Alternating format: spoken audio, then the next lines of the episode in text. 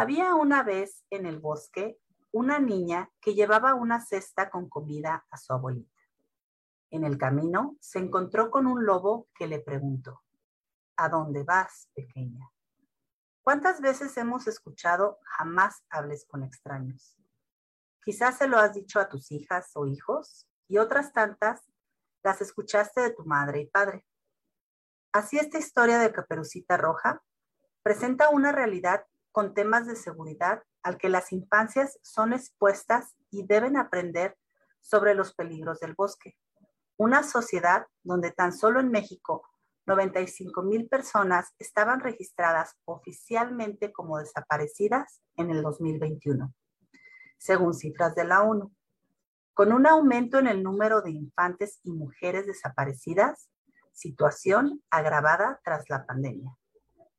Por si esto no fuese poco, México vive una grave crisis con más de 52 mil cuerpos no identificados de personas fallecidas. Somos Co-Madres Púrpura, un grupo de mamás imperfectas en el camino de la deconstrucción, sin filtro, sin feministómetro, sin privacidad. Buenos días, buenas tardes, buenas noches. Bienvenidas a Comadres Púrpura. Yo soy Caritina, madre de tres con dos trabajos, mamá de tiempo completo y teacher. Eh, mi recorrido en la maternidad está lleno de continuos cambios y desafíos. Además, estoy muy consciente de la guerra que se vive en la sociedad y por tal crío tratando de aportar un granito de arena a la lucha contra el patriarcado, la violencia y la desigualdad.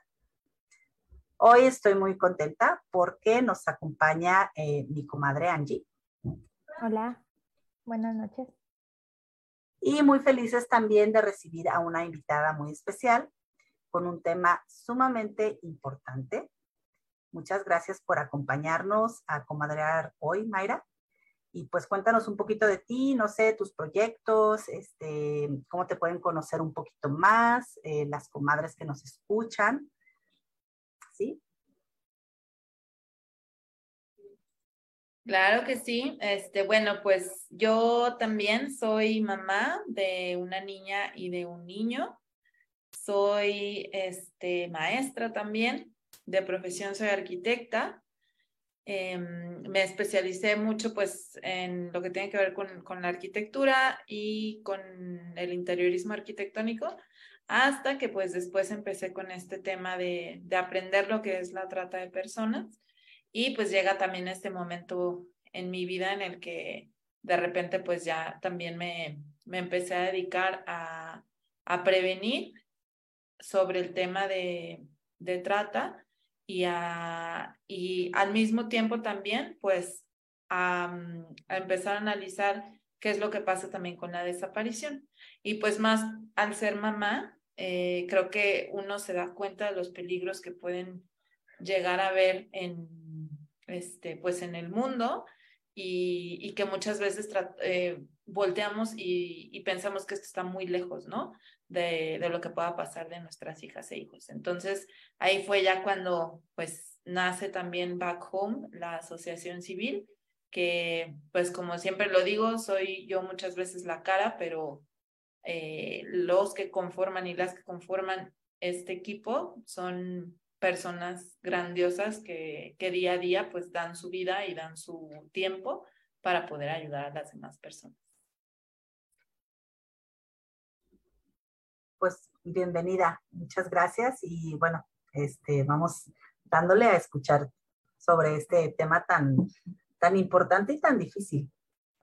Sí, súper difícil. Spoiler alert, alert, maybe lloremos, pero nos pasa así en estos episodios. Entonces, muchas gracias, Mayra, por acompañarnos. Y bueno, por acá les tengo algunos datitos. En total, desde que se tiene registro, desde 1964 al día de hoy, 87.436 niñas, niños y adolescentes han sido reportadas desaparecidas, no localizadas o localizadas durante 2021 solamente. Y una de cada cinco de estas personas continuaban desaparecidas o no localizadas hasta el 9 de agosto del 2022. Estamos hablando de un total de 17.593 em, desaparecidos. Aquí y siguiendo un poco el tema de que em, a veces los números son tan fríos que se nos vuelven cifras y escuchamos que una desaparecida más, otro desaparecido, otro niño que no encuentran, etcétera, y, nos empezamos a volver súper fríos con el tema y por esta razón es que muy respetuosamente quiero compartirles esta experiencia desde una vivencia personal con una sobrina. Eh, ella tenía 15 años, eh, acabados de cumplir, y mi esposo y yo estábamos de vacaciones, no estábamos en el país, entonces no teníamos señal de teléfono, porque te estoy hablando de hace más de cinco años, como seis, siete años.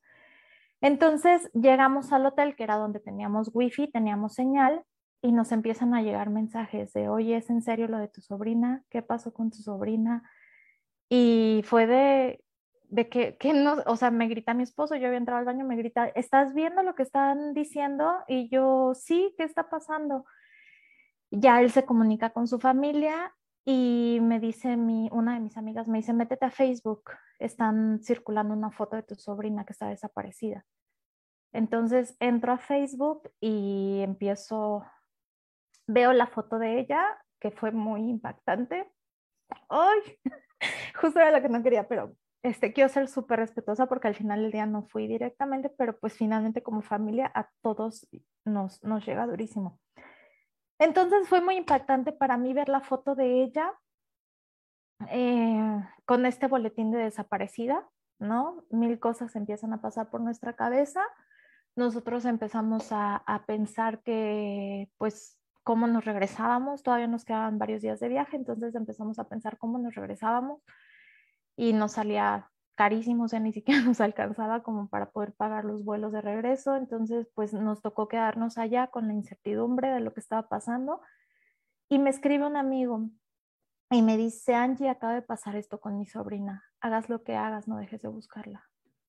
Dile a sus papás, dile a todo el mundo que pase lo que pase, no dejen de buscarla. Y me manda un, me manda un, un, un artículo donde decía exactamente, o sea, todo lo que estaba pasando en ese momento, hace cuenta que en ese artículo lo estaban describiendo, ¿no? Y hablaban justamente del tema de trata. Y entonces, bueno, eh, después de días de buscar, evidentemente la familia fue a la policía, eh, no se dejó de buscar, se levantó la denuncia pertinente. Ella empezó a comunicarse, a decir que estaba fuera de, la ciudad ya, que estaba en Monterrey y que por favor ya no la buscaran, que por favor la dejaran en paz, que ya había tomado una decisión y que la dejaran en paz. Y pues la familia le dijo, pues lo siento mucho, no te voy a dejar de buscar, vamos a seguir hasta, hasta encontrarte y eres menor de edad y tienes que regresar con nosotros y bla, bla, bla. Em, finalmente, después, no sé no sé decirte qué pasó, ¿no? Porque te digo que tengo huecos y, finalmente no es directamente, te cuento lo que yo viví y lo que mi esposo y yo vivimos. Em, la persona que se lo había llevado, que había sido una persona que conoció por internet, eh, por Facebook, le empezó a contactar por mensajes, la regresa, eh, va a regresarla a su casa con toda la familia, o sea, con familia, pues, y a decirle al papá que se quería casar con ella. Esta persona le llevaba 27, eh, bueno, tenía 27 años, mi sobrino tenía 15, o sea, le llevaba cerca de, no sé ni cuántos son, creo que son 12 mm, o más años. Se trató de levantar una denuncia ya que, ya que ella regresó y que, bueno, le dijeron al tipo como, les dijeron que lo manejaran como que sí, o sea, que le dijeran al tipo que sí, que no pasaba nada este, que les iban a dar chance, pero pues que al final, ya cuando tuvieran a la niña segura de alguna manera, pues ya me iba a pasar, ¿no? Y así lo hicieron y trataron de seguir la denuncia por, por estu, estupro, pero le dijeron que no procedía porque ella declaró que pues todo lo que había sido había sido con su consentimiento y que pues no pasaba más, ¿no? Entonces, bueno, para mí este tema pues es es duro, es fuerte, te digo, la, la cuento por encima porque, repito, quiero ser muy respetuosa de, de ella y, de la familia también, que sé que es un tema delicado. Sin embargo, como te decía al principio, a veces eh, los números son bien fríos, ¿no? Y por ahí mi pediatra me dice, es, es un caso en cada millón hasta que te pasa a ti y hasta que le pasa a tu familia, ¿no? Y desafortunadamente, pues así fue como, como nosotros lo, lo vimos, ¿no? De que cosas que piensas que nunca te van a pasar, pero pues ahí están y están pasando todos los días. Entonces, un poco comenzar con esta historia y Cari, ¿quieres empezar con las preguntas? Gracias, Angie, por compartir este, pues esta, este relato no tan, tan íntimo y tan, pues tan, volvemos a lo mismo, tan fuerte y tan delicado. Y qué íntimo y no, ¿verdad? Porque finalmente, pues todo, o sea, todo, todo mundo te pregunta después qué pasó, ¿no? Solo dices afortunadamente que tal vez sería un tema que, que tocaremos hacia el final, ¿no? ¿Qué, qué pasa con claro. todo esto que viene después? Pero vamos, ahora sí que vámonos por partes pero aún así, pues muchas gracias por, gracias. por abrir pues tu corazoncito a contarnos esta, pues esta parte, ¿no? Sí. Bueno, y entonces, eh, pues iniciando ya, eh, me gustaría, Mayra, que nos platiques un poquito sobre esta trata específicamente de menores. O sea, cuando podemos hablar de adultos o, de diferentes, pues, eh, edades, pero enfocándonos en los menores, ¿a qué se refiere? Y sí, ¿cuál es la diferencia entre la trata de menores y de adultos? Bueno, pues primero eh, que nada, Angie, gracias por, por compartirnos la historia. Creo que es, eh, que es lo principal de, de justamente hablar este tema, el entender que, que es algo que nos puede pasar a, a todas y a todos y que tenemos que dejar de ver esto como si fuera algo muy alejado o como si la trata uh, nada más este, estuviera en Bangladesh o en Estados Unidos. El entender que la trata está más cerca de lo que, de lo que pensamos. Y el, el por qué muchas veces pensamos que, que esto no nos puede pasar, pues porque primero que nada, justamente no entendemos bien qué es la trata, ¿no? Entonces, para, para entender realmente lo que es, es cuando un ser humano es explotado. La trata de menores es cuando se explota a un niño, niña o adolescente. Algunos de los ejemplos de, de trata que pueden afectar a menores de edad es la explotación sexual, que es cuando se explota pues al, al ser humano para obtener un beneficio económico, ya sea por medio de prostitución ajena por medio de material abusivo sexual infantil, que también como, pues como dato, México eh, tiene el primer lugar en todo el mundo en consumo y producción de este material. El tercero es adopción ilegal. Por ejemplo, cuando, cuando un ser humano es vendido y llevado a otro país, y esto estamos hablando de bebecitos, que muchas veces vemos, por ejemplo, una ficha de desaparición de un bebé que se lo llevó una enfermera, por ejemplo, y, ni por aquí nos pasa que eso pueda ser trata. Pero es trata pues porque se está vendiendo a un ser humano y hay una tercera persona que está comprando ese ser humano, ¿no?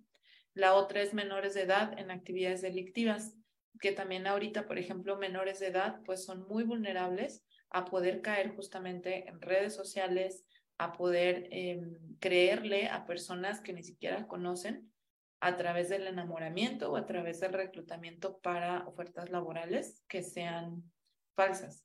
Y que ya que caen en estas redes, pues eh, llega realmente la verdad, ¿no? De, de, para qué es para lo que, lo que los están reclutando. Entonces, esa es la diferencia entre trata de menores y trata de, pues de, de adultos o adultas, que por ejemplo para un, una persona mayor de edad puede ser explotación laboral, puede ser también explotación sexual, también mendicidad forzada que entra para menores y para mayores, que es también cuando, pues cuando explotan a una persona para estar pidiendo dinero en las esquinas, para poder estar recibiendo todo este dinero y pues estárselo echando a la bolsa, ¿no? En, en nuestro país la trata de personas tiene 11 modalidades, que son pues algunas de las que les acabamos de, de mencionar. Y, y eso es como lo, lo que se abarca en sí como trata. Y eso es lo que muchas veces no volteamos a ver y que solamente pensamos tal vez que es la trata eh, en modalidad de explotación sexual. Y en este sentido, eh, sabemos que los, los niños y las niñas, sobre todo en esta era tecnológica, están extremadamente expuestos. Acá, por ejemplo, el modus operandi, que yo del, caso que yo les comentaba, pues fue a base del enamoramiento, que entiendo que es una de las formas en las que tú comentabas ahorita el tema de eh, el eh, con un trabajo, ¿no? Que de repente les pintan que les van a ofrecer tanto dinero y van a, a, las, a las citas, este fue enamoramiento. Pero ¿cuáles son las situaciones de más riesgo que, que hay en las infancias y en los adolescentes? Cuando como mamás y papás entregamos un dispositivo móvil, muchas veces no, no estamos dimensionando el, el riesgo que se tiene y la facilidad que se tiene eh, así como, como mencionamos hace rato, después de la pandemia, cuando todo el mundo traía un dispositivo móvil para tomar clases y que, y que era una facilidad increíble de meterse a redes sociales, de poder contactar a una persona en otro lado del mundo, no sabemos el riesgo que hay si muchas veces nosotras como, como mujeres, como adultas, como adultos, nos pueden mandar una solicitud a una persona que no conocemos y no sabemos quién está detrás de la pantalla.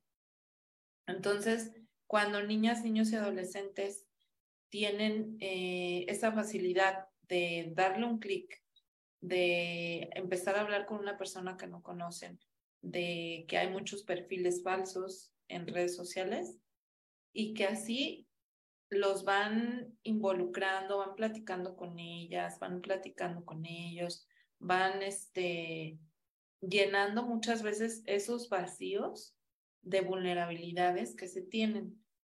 Como son redes muy grandes y como son redes pues del crimen organizado, están organizados. Entonces, lo que hacen es comenzar a buscar justamente a esas personitas que pueden tener esa vulnerabilidad. Vulnerabilidad no, em, le llamamos, por ejemplo, tal vez a una cuestión económica, tal vez a un vacío emocional, tal vez que mamá, papá se están divorciando, que se sienten incomprendidos o que están diciéndolo eso a los cuatro vientos en redes sociales.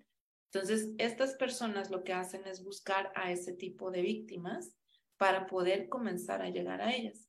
Analizan todo lo que les gusta, por ejemplo, si les gusta, no sé, la pintura eh, o los cómics, comienzan por ese lado como a, a platicar y hacerse amigas, etcétera, etcétera, hasta que ya tienen esa confianza y muchas veces se llevan meses para poder generar esa confianza. Como muchas veces lo decimos, a quien no le gusta que todos los días te estén diciendo que tengas bonito día, que te estén mandando mensajitos, este, y eso pues hasta a personas de cualquier edad. A quien no le gusta que, que, que lo quieran, a quien no le gusta que lo apapachen, a quien no le gusta que, que le estén em, hablando sobre las cosas que nos gustan. Entonces, ese es el gran riesgo, que como hay personas que, mm, que saben perfectamente cómo llegar y cómo enganchar, esa facilidad es la que tenemos que tener nosotros cuidado para poder hablar con, con, con la niñez y con la adolescencia acerca de los peligros, porque así como vimos pues en este caso, en muchos casos que pasan en nuestro país, que pueden engancharlos y llevarlos y moverlos de un lado a otro y que pasan a ser de víctimas, o sea, de un mensajito, entre comillas, inocente, a pasar a una desaparición. Entonces, eso es como la gravedad con la que tenemos que ver todo fríamente para entender lo grande que es este asunto y dejarlo de ver justamente como dijimos al, dijimos al principio, de como estadística o sea, como algo que, que está tan latente que puede pasarle a cualquier persona. Pido, por ejemplo, ¿cuál sería la, la diferencia principal cuando hay una desaparición forzada y, cuando es una desaparición consensuada de alguna manera? Qué buena pregunta y, justamente eso es como, como muy importante entender. Una, bueno, que la desaparición forzada es cuando entra el Estado, que está involucrado el Estado, alguna autoridad, algún militar, eh, alguna, algún policía, que tenga que ver con esta desaparición. Entonces, cuando entra el Estado, es desaparición forzada. Y la otra, que muchas veces creo yo que como sociedad estamos mm, y como, como autoridades también muchas veces tratamos de justificar un poco que el justificar para, para que no se note la gravedad de lo que está pasando, que se van por su consentimiento. Y tenemos que, entender la raíz y más que nada de la trata, de cómo es como los enganchan. Porque hablando, por ejemplo, del enamoramiento, y, y si lo analizamos así, por fuerita, podemos ver cómo si una, una adolescente, por ejemplo, se va por su propio consentimiento. Pero tenemos que entender que ellos, los tratantes, las enamoran durante tres meses y ese es su modus operandi. O sea, ese es su trabajo. Ellos, su trabajo es enamorarlas para poderlas enganchar y convencerlas de llevárselas. Pero cuando, cuando vemos en sí el delito de lo que es la trata, pues justamente este engaño y este enganche tiene que ver con esa forma de llevárselas. Entonces, em, ahí, por ejemplo, entramos al que no se están yendo porque ellas quieren, sino si supieran más bien para el fin, para lo que se las están llevando, creo que ninguna diría sí, vámonos, ¿no? Entonces, hay una manipulación. Exacto, es una manipulación psicológica, muchas veces también es a través de amenazas, de como ellos investigan, por ejemplo, también muchas veces a toda su familia, eh, por medio de amenazas se las eh, quieren llevar o quieren llevar a los niños. Entonces, han habido muchos casos que nos han llegado de denuncia en los que literalmente les, o sea, por ejemplo, les piden fotografías, les piden videos y si no se los mandan, y estamos hablando de niños de siete años, ha sido el más chiquito que nos ha llegado de denuncia, em, y niño.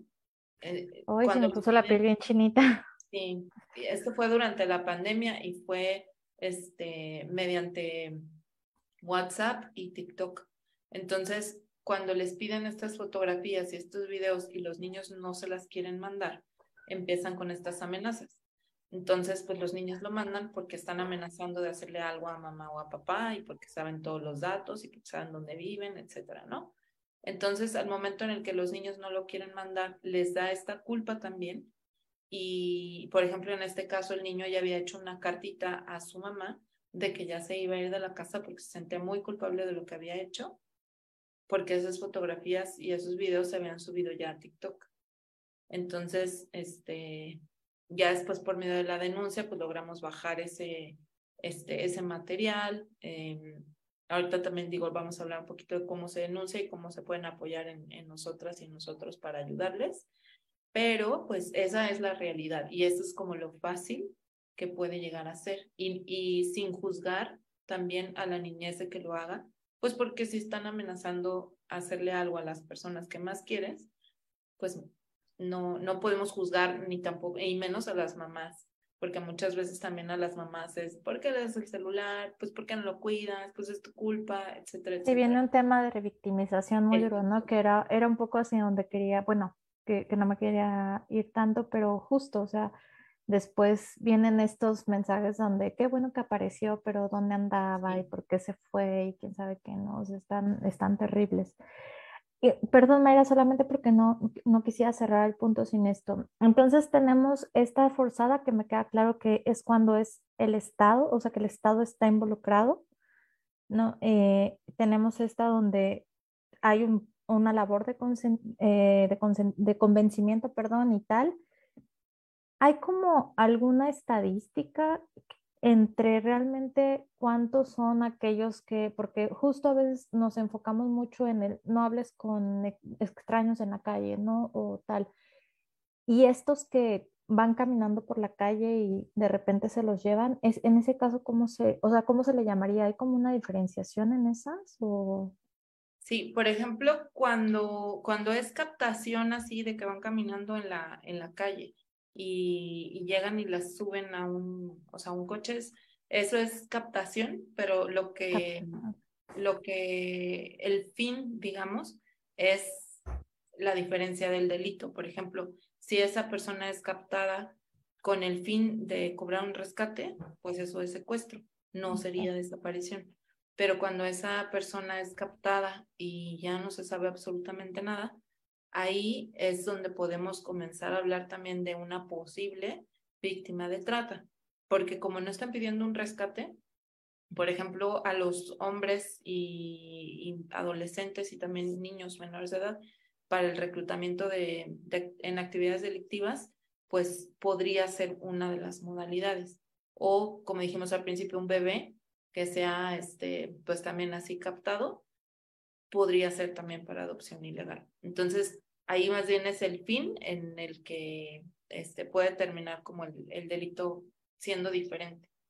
Que a veces justo hasta, hasta en el saber qué es lo que vas a denunciar es, es una gran diferencia, ¿no? Porque a veces uno no sabe ni qué va a denunciar y desde ahí la verdad es que con las autoridades que tenemos, pues nos, desde nos agarra, Angie, ¿no? Angie y Mayra me quedé pensando, o sea, muchas personas no saben que es un delito, o sea, no saben que realmente se está tratando con su hija. En, en el caso de las adolescentes, cuando el, típico se fugó con el novio.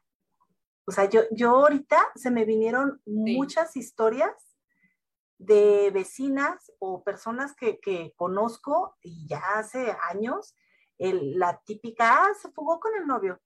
Ah, pues es que se, fue con el novio. Y yo decía, ay, bueno, no, pues ¿para qué la buscan? O sea, porque pues se fue con el novio. Pero ahorita que estás diciéndolo, o sea, ya, ya conecté esos puntos de, pues es que realmente es una trata y realmente hubo todo un plan y una estrategia para, para lograr este, embabucar, pues eh, más común pues a, a las jovencitas y también al final, pues sí terminan eh, siendo revictimizadas porque pues, o sea, pues por andar ahí de, volada o cosas así horribles que se escuchan. ¿cómo, cómo es posible que, que, como sociedad ni siquiera nos, o sea, no, realmente sepamos que están siendo pues tratadas, ¿no? Sí. Víctimas, exactamente. Ahorita me, digo, me acordé, hace dos años escribimos un libro que se llama La estrella de luna, que es sobre un caso justamente de dos niñas, una de 12 y una de 14. Eh, es un caso real que, que, se atendió por medio de, este, de la psicóloga Raquel Caspi Miller. Y pues este, entre nosotras escribimos el, el libro, Raquel y, y yo. Y justamente ahorita me acordé de esto porque cuando regresan a su pueblo, después de haber sido víctimas de trata y después de haber sido niñas desaparecidas, cuando regresa a su pueblo, su pueblo la recibe con pedradas. Y estamos hablando de niñas, y es un caso real eh, de Puebla. Eh, y la recibe justamente por esta revictimización de la que estamos hablando, que es cuando uno como sociedad tiene que voltear a decir, o sea, ¿cómo puede recibir una niña pedradas porque la nombraban, pues exactamente, ¿no? Con la palabra de cuatro letras, porque se fue con el novio, porque todas estas, estos juicios que, que decimos sin saber qué hay detrás, y que al contrario, o sea, solamente el 2% de las víctimas de trata pueden regresar a casa. Solamente el 2. Uno, que sea por medio de un operativo, y el otro por ciento que puedan lograr escapar. Entonces, deberíamos de recibir a esas niñas pues con aplausos. Como héroes nacionales. claro, claro, porque son heroínas. Entonces, sí. eh, eso, esos juicios de la sociedad es lo que, pues, lo que lastiman y lo que hacen muchas veces. Y, y, lamentablemente también ahorita, pues la mayoría trabajamos y ya no es una opción, o sea, realmente es una necesidad donde mamá y papá pues tienen que trabajar, ¿no? Porque pues ahorita ya no alcanza la vida. Y pues sí, hasta cierto punto, pues esta etapa tan vulnerable, pues se les deja en casa, este, obviamente eh, están con el celular y pues ahí ya entra todo esto que nos explicabas, donde ellas pues sí se están sintiendo amadas, si se están sintiendo, este, pues ahora sí que tentadas, ¿no? Por, por recibir este, este afecto que lamentablemente se, se, les está, pues no se les está dando por, por la situación en que vivimos como, como sistema, como sociedad y es muy alarmante, o sea, realmente me, me, me preocupa mucho. Yo pues ahorita soy mamá de, de, una adolescente, ya prácticamente, y pues ella me cuenta muchas historias de sus compañeras, ¿no? O sea, cómo pues están así, tal cual, ¿no? En, no, pues es que, ¿y dónde estaba? No sé, o sea, ¿qué estaba haciendo? Lo que sea, no, no, pues ahí en su casa, o pero esto y lo otro, no, pues es que sus papás están trabajando, o sea, se entiende, pero sí me, me, preocupa el hecho de que cada vez es más común, ¿no? Eh, esta, esta situación. Y una buena pregunta sería, pues, ¿qué se puede hacer, ¿no? Para, para tratar de, de ay, no sé, de minimizar, de ayudar, de algo con un granito ahora sí que de arena, porque pues este, está, está difícil.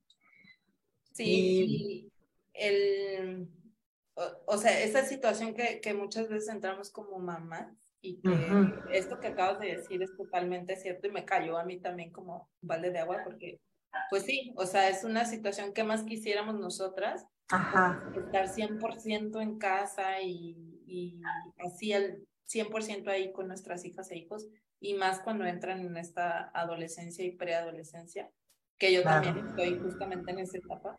Entonces, este, pues sabiendo también todos los casos que nos tocan, créanme que pues yo también, ¿no? Estoy así como con, el, con los dispositivos, con los juegos, con todo esto, pero es, es algo que tenemos que, que ir manejando desde la prevención.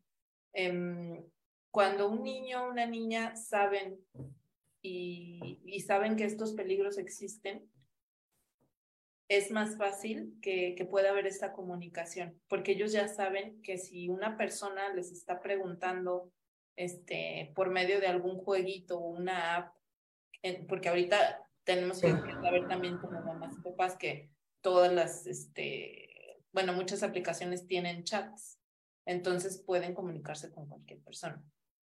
Si nuestras hijas y hijos saben los peligros que pueden haber y las consecuencias, o sea, que no es nada más que te vamos a regañar como mamá o, o que te voy a castigar, o sea, no.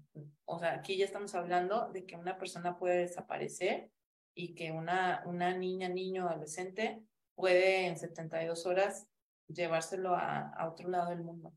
Entonces, no, o sea, no con el lenguaje de espantarles, pero sí de que entiendan la, el peligro que existe y que lo más importante es que tengan esa confianza de decirnos lo que sea, lo que pase, con quien estén hablando, lo que les hayan pedido o lo que les hayan mandado.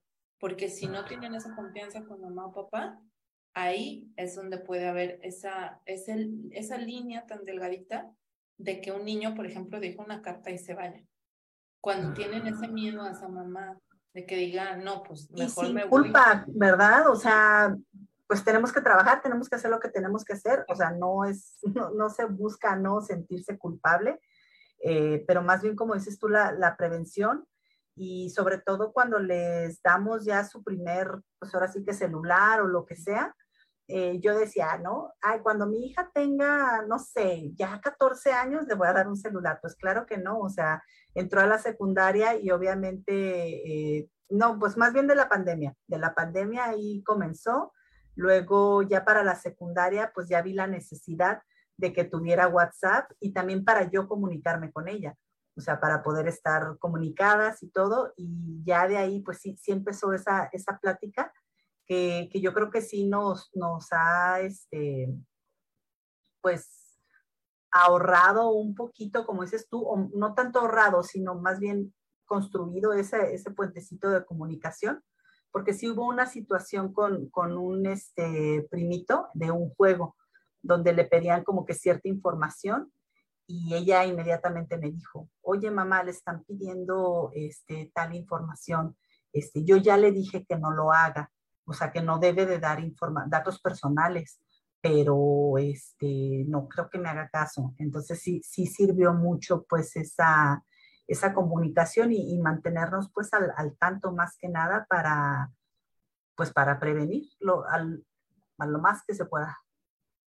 Y, que como lo hemos platicado en varios episodios, al final em, es, un, es un tema de la sociedad, ¿no? Es un tema de todas y de todos, de, del Estado, de qué estamos haciendo como sociedad para evitar este tipo de temas, ¿no? Porque justamente recaemos de repente mucho en, en la mamá, porque ni siquiera en el papá, ¿no? Ya, ya, ya que caiga o que mencionen al papá, pues ya sería mucho, pero regularmente estos comentarios revictimizantes siempre señalan a la mamá, ¿no? ¿Y dónde estaba la mamá? Ah, pero a eso sí a la mamá.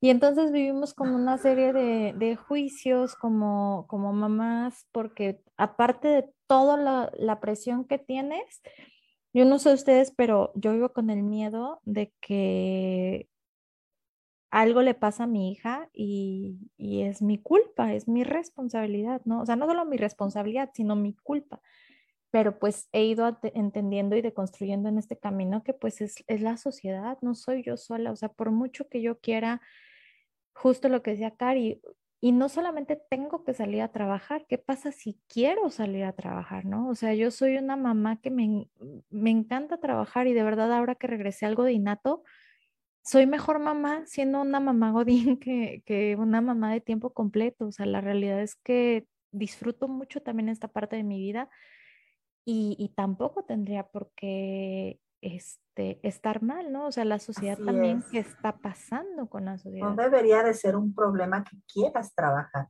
Exactamente, ¿no? Pero desafortunadamente las, las, las oportunidades que tenemos, ¿no? Es difícil hoy por hoy encontrar un lugar seguro en donde dejar a nuestras hijas y a nuestros hijos, donde nosotras decimos que somos revolucionarias porque la mayoría estamos en el camino de la creencia respetuosa. Entonces, encontrar estos espacios también donde también traten con respeto a los niños y justo que si se le cae algo, o sea, yo, yo estar con la tranquilidad de que si se le cae algo al piso, lejos de decirle, ay, ya se te cayó, mira cómo lo estás haciendo, se le diga, ay, mi amor, se te cayó, trae el trapo, vamos a limpiar, este, balance es muy difícil. Sí, claro, porque, porque, pero aparte es lo que al futuro o conforme vas avanzando, o sea, a mí me quedó súper grabado en un, en un curso que, que tuvimos, que cómo esperas que tu adolescente vaya a ti si cuando era un niño tú le reprochabas cualquier error que tenía, ¿no? Y entonces cuando tenga un error tu hijo, tú vas y le reprochas y cuando sea adolescente, pues obviamente no te va a decir porque mi mamá me va a regañar o mi papá me va a decir, entonces mejor me coca. Eh, ¿Cómo podemos acompañar a las familias que ya están siendo víctimas de, alguna desaparición? Sí, pues el primero lo más, lo más importante creo yo es otra vez eh, recordar el, el, no juzgar, porque em, sí se sienten muy solas estas familias porque cada vez cuando, cuando ocurre una desaparición, de repente alrededor se comienza a alejar la gente. Se pueden alejar por miedo, se pueden alejar justamente otra vez por este de, ay, ves, en algo andaba, este, mejor no le hables, etcétera, ¿no? Y ya después con el tiempo, como son familias que, pues digo, como muchas veces lo digo, yo, yo no he sufrido nunca de ninguna desaparición y no me imagino lo que sea sentir el, no saber dónde está tu hijo o hija. Y, y muchas mamás pues dan toda su vida para seguir buscando a sus hijos, ¿no? Entonces, esta, esta parte de que la sociedad las va dejando y que nosotros tal vez desde el privilegio podemos decir, ay, ya, o sea, no, ya no lo vas a encontrar, o, o ya pasaron 15 años, o eh, palabras así que, le, que les da la, la misma sociedad es algo que, que va haciendo que las familias se queden solitas. Entonces, ¿cómo acompañarles? Una bien importante y, creo que es la más este, fácil, pero más significativa, es que cuando veamos alguna marcha en cualquier lugar de México, acompañar. O sea, no nos va a quitar absolutamente nada el ir y al contrario, a estas familias les da muchísima fuerza. También tenemos que entender que, por ejemplo, muchas de estas familias se van sin recursos, se van de un estado a otro, muchas se van sin desayunar, no han comido, este, una botellita de agua, un abrazo, lo que sea, es un acompañamiento muy bonito para, para todas estas familias. Eso es lo primero. La segunda es que cuando sepamos de, de alguien que está requiriendo esta ayuda, pues este, no nada más digo estamos nosotras, pero que se sientan eh, acompañadas en ese preciso momento de contención, porque es de los más difíciles, de, de, porque tienen todo este, pues esta confusión, todo este estrés, todo este pánico y, y se bloquean entonces, es ahí bien importante el, el poder acompañar y acuerpar a las familias cuando está sucediendo. Entonces, ahí, por ejemplo, digo, nos pueden contactar a nosotras o también este, a cualquier otra colectiva que, que también se dedique a, a esto, porque es muy importante el tiempo. O sea, cuando sucede, el tiempo de verdad es vital, porque entre más rápido se haga todo, es más fácil y más probable que se encuentren en las personas. Pues este, ay, me quedo realmente pensando, ¿no? En, como dices tú, no me puedo imaginar, espero jamás pasar por eso. Eh, pero eh, qué bueno que nos compartes, porque realmente son temas que no nos atrevemos ni a hablar. Y entonces, si llega a pasar o aunque conozcamos a alguien, no sabemos ni qué hacer. Entonces, que, que no hay nada como pues estar informados, ¿no? Y, y saber que, qué hacer en esta situación. Eh, bueno, también agregando a esto, mm, no sé si nos quieras dar algún consejo también sobre qué hacer si llegáramos a ver más bien la situación en algún lugar. O sea, que tal vez veamos algún, eh, algún menor o que vayamos nosotros viajando y en esa situación veamos algo raro. O sea, ¿se puede hacer algo o qué se, qué se pudiera hacer? Sí, aquí eh, cuando, cuando pasan estas situaciones, nos, nos bloqueamos también muchas veces. Entonces es importante el, el saber, o sea, el, tener en la mente que si pasa esto, lo primerito que tenemos que voltear a ver es, por ejemplo, si es un coche, si es una camioneta, el color y las placas, las calles, porque con esas tres cosas se puede hacer inmediatamente un reporte. Y con eso, o sea, en caso de que, o sea, de que tú vayas dentro de un coche y estés viendo qué esté pasando, este, apuntar eso, porque como son cuestión de segundos, eh, entre el, shock, el que hago, me bajo, le, lo agarro, lo jalo, etcétera, puede ser que, que por el tiempo no alcance uno a bajarse a hacer, etcétera, pero este, también se nos van a ir esos datos. Entonces, tenemos que ser como, como muy inteligentes de, de captar justamente todo eso para poder hacer un reporte inmediato. En ese caso que es como de totalmente emergencia, a 911, para que las placas y todo se gire para, este, para las autoridades, etcétera. En caso de, de, que ustedes, por ejemplo, sepan de alguien que desaparece en cualquier lugar de la República, pueden ya sea etiquetarnos a nosotras en redes sociales, en, este, en Facebook o en Instagram, como ah, arroba, Ajá, sí, como arroba backhomemx, en Twitter como mx-back y en nuestra línea de atención, que es el 33 17 95 6585.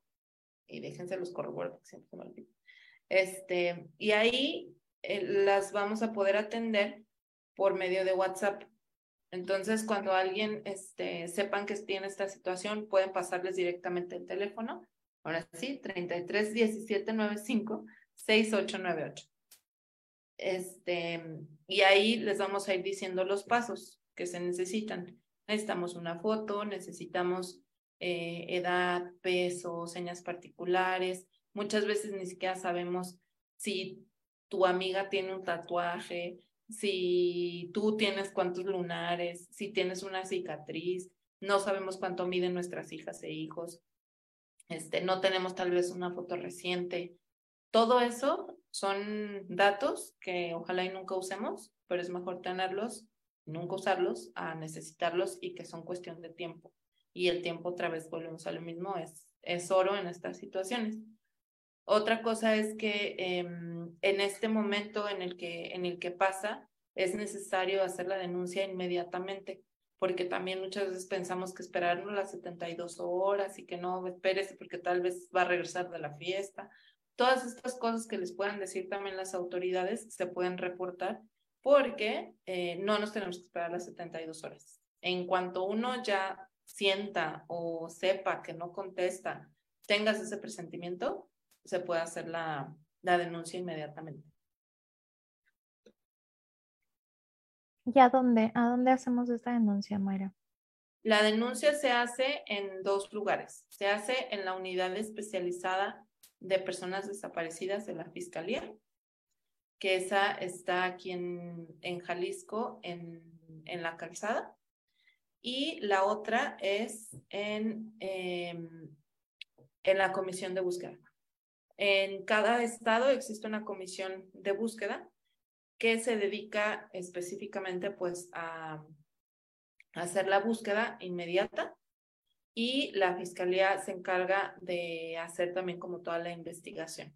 Entonces, es, bueno, nosotros les recomendamos hacerlas en los dos lugares, de todos modos las dos pues son de autoridades, nada más tienen como dos diferentes frentes, digamos, pero es necesario hacerlas en, en las dos.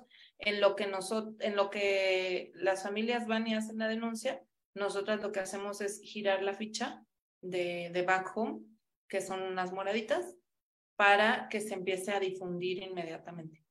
Entonces ya cuando les hacen la oficial, pues ya podemos este, bajarla y poner la otra o, o, difundir pues las, las dos al mismo tiempo, pero aquí lo que, lo que hemos tratado de hacer es que ese tiempo no sea un tiempo muerto y que se esté girando la ficha, porque también muchas veces eh, suben la ficha las familias con los teléfonos personales.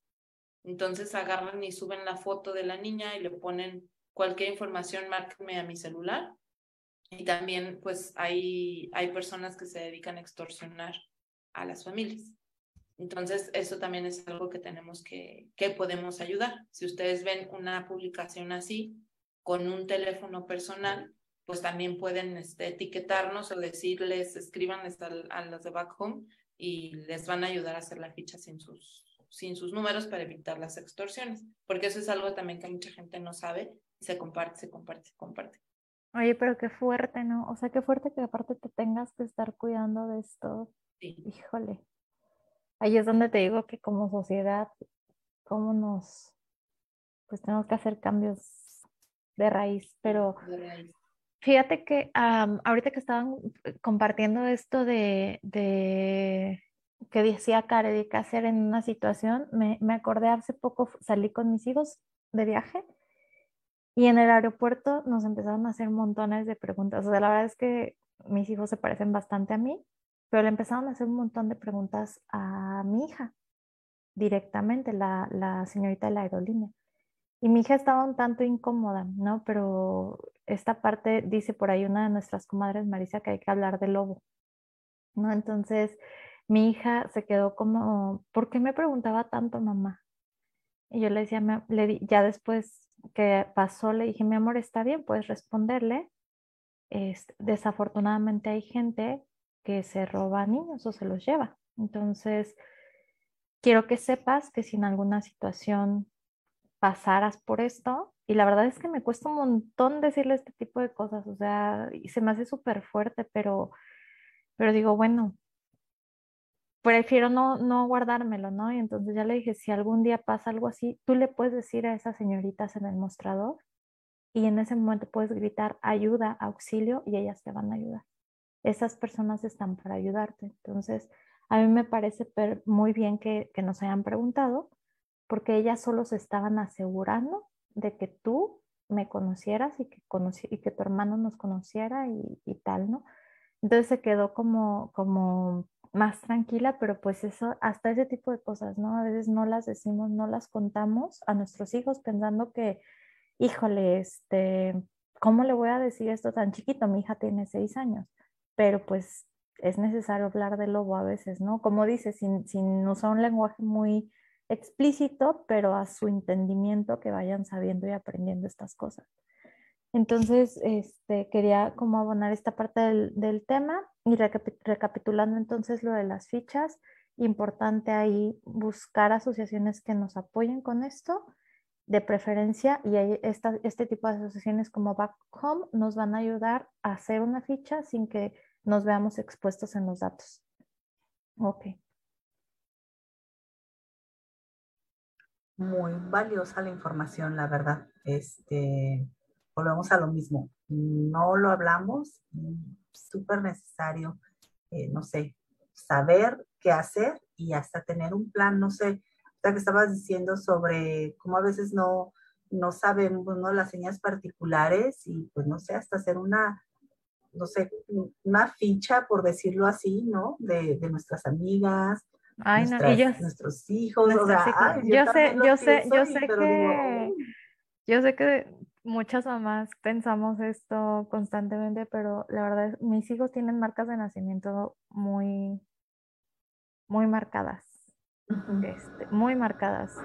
Y la verdad es que cuando se las vi, lejos de cualquier otra cosa, pensé que, bueno. Sí, sí, sí, sí. Qué bueno que las tengan, ¿no? O sea, porque sí, son, son muy evidentes, pues. Sí, son, son, ah, perdón datos que luego pues no, no tenemos. Justamente cuando Alerta Amber eh, da, da unos talleres en las escuelas y Alerta Amber te entrega unas cartillas para que tú pongas en una bolsita la foto de tu, de tu hijo, o sea, como, como método de prevención y un cachito de cabello. A mí me dio un trabajo hacer esas fichas porque pues, pues siente feo, ¿no? Estar llenando esas cosas, pero pero pues es muchas veces sí hay muchas familias que no tienen ni siquiera una fotografía reciente de, del niño niña y, pues sí, así como dices, muchas veces las señas particulares que no sabemos, nos han tocado también casos de que no saben cuántos tatuajes tienen o de qué, este, digo, por eso digo yo, yo estoy bien tatuada para, por cualquier cosa, pero... yo, me acabo de hacer una y por cualquier cosa Sí, muchas personas piensan, ah, porque le gusta tatuarse, sí, pero, pero también va por el otro lado, porque pues son las señas particulares que más se, más se ubican. Entonces, este, sí, son, pues son esos como puntos que tenemos que tener como bien presentes. Y algo que mis hijos, bueno, me, nos hemos asegurado, pues de hecho su papá y yo, es lo primero, casi desde el kinder, que se aprendiera nuestro número de teléfono el de cualquiera de los dos, el número de celular, este, y se lo saben. O sea, también ya la dirección, obviamente ya, ya, este, ya están más grandes, pero siempre empezamos con el número de, celular en el camino cuando íbamos a la escuela, y irlo como repitiendo y seguido se los preguntamos, ¿no? Pero a ver, ¿cuál es nuestro número? Y ya ellos saben y explicarles, ¿no? Si te llegas a perder, si llegas a necesitar, mira, le puedes pedir algún alguna persona este, que te deje hablar por teléfono y entonces, o, o, si ya estás con alguien, ¿no? En policía o algo, que te deje usar el teléfono, ¿no? Para que, para que nos hables, pero sí que lo sepan, pues, porque sí, sí, este, creo que es, es algo que también a veces no, no lo pensamos y, y, se me hace también una buena recomendación que, que se sepan el número y ya en la, al, de acuerdo a la edad, pues también ya la, su dirección. Sí. Muy bien, pues este, vamos ya, ya llegando al, al, final, ya, ya cerrando ya este, este episodio. Em, quisiera, ¿no? Que poder seguir hablando, dar más, más información, pero creo que ya, ya con esto este, es, muy bueno, muy valioso. Y pues ya casi para terminar entonces, eh, doy los cinco puntos para que nuestras hijas e hijos eh, estén más seguros o en, en, lo posible tratar de prevenir. Eh, pues número uno, mantener las redes sociales privadas, cuidar mucho ese aspecto. Número dos, no aceptar a personas que no conocemos en redes sociales. Número tres, como madres y padres de familia, estar informados sobre los riesgos que juegan nuestros, eh, nuestras hijos, eh, hijes y de todo. Eh, no publicar en tiempo real en dónde estamos exactamente y no compartir fotografías de uniformes de la escuela, placas, etcétera, pues en las redes sociales. Aquí quiero, quiero sumar uno más que, creo que es bien importante, que cuando salgamos muchas veces traemos los audífonos y traemos el teléfono y cuando salimos con nuestras hijas e hijos de verdad tenemos que estar el 100% ahí. O sea, guardar el teléfono hasta que ya no estemos como tan, tan en riesgo, porque muchas veces en cuestión de segundos, pues algo puede pasar, ¿no? Entonces siempre quitarnos este, de cualquier distracción cuando vayamos más que nada en, en la calle.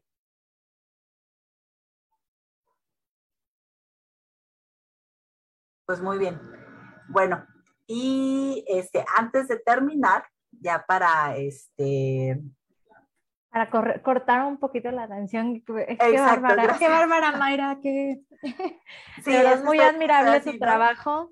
Este, yo creo que, que vivir con esto de alguna manera, ¿no? Todos los días ha de ser este, mucho trabajo, ¿no? Hablando psicológicamente, porque no está fácil controlar. Digo, si uno que, que dice, voy a darme una hora para hablar del tema, terminas con mil pensamientos y con mil cosas, pero si no hubiera personas que hacen este tipo de apoyos, pues no, estaríamos todavía tal vez peor, ¿no? Entonces, Muchas gracias por esta labor que haces, de verdad. Y pues bueno, vamos, vamos a cortar un poquito el tema que, que es bastante fuerte, pero este, por ahí tenemos... Para relajarnos un poquito ya después de toda esta, toda esta información. Caricatura, pónganse a ver caricatura. Sí. Así es. Muy bien, pues bueno, a modo de juego, eh, te voy a este, hacer dos preguntas. Una de ellas, pues tú la, la, la puedes elegir de dándome un número del 1 al 10. No hay mano negra, Cari la tiene anotadas. 3. Número 3, muy bien, a ver, vamos a ver. La número 3 dice, ¿cuál es tu personaje famoso, favorito, que dejó de serlo ante los lentes púrpura? Híjole. un, un arquitecto que es como el que más nos eh, enseñan en la escuela, que es Frank Lloyd Wright. Este, a mí durante la escuela me lo enseñaron muchísimo y era así como el wow. Y pues ahora que, que yo pasé a ser maestra, dando clases de, de teoría del interiorismo, a mí me gustó mucho empezar a hablar sobre arquitectas mujeres entonces, este, este, este personaje, pues sí me lo tiraron de donde, de donde andaba, por, pues por todo lo que hizo en cuestión de misoginia, de machismo, de todo. Entonces, él fue, él ha sido yo creo que el que más. Se me cayó. Muy bien, muy bien, excelente. Bueno, y esta otra pregunta, esta ya es de, de cajón para todas nuestras invitadas y tiene que ver más con la maternidad. Dime qué pensabas antes de tener hijas o hijos acerca de la maternidad y las infancias, pero antes de ser mamá. Antes de ser mamá, pues una, una maternidad muy romantizada, muy perfecta, muy donde nadie me habló sobre desveladas, sobre lo difícil que es criar, sobre las cargas que pues también como mujeres tenemos. Eh, sí, sobre todo lo bonito, pero pues también ese balance que uno tiene que tener como, como habíamos hablado al principio, ¿no? De, de crecer profesionalmente, de no sentirnos culpables, de ser felices como mujeres para poder ser también pues mamás felices y transmitirles toda esa todo ese amor que podamos, pero, pero pues sí, algo, algo diferente a como me lo pintaron antes de ser mamá, pero soy feliz de ser mamá.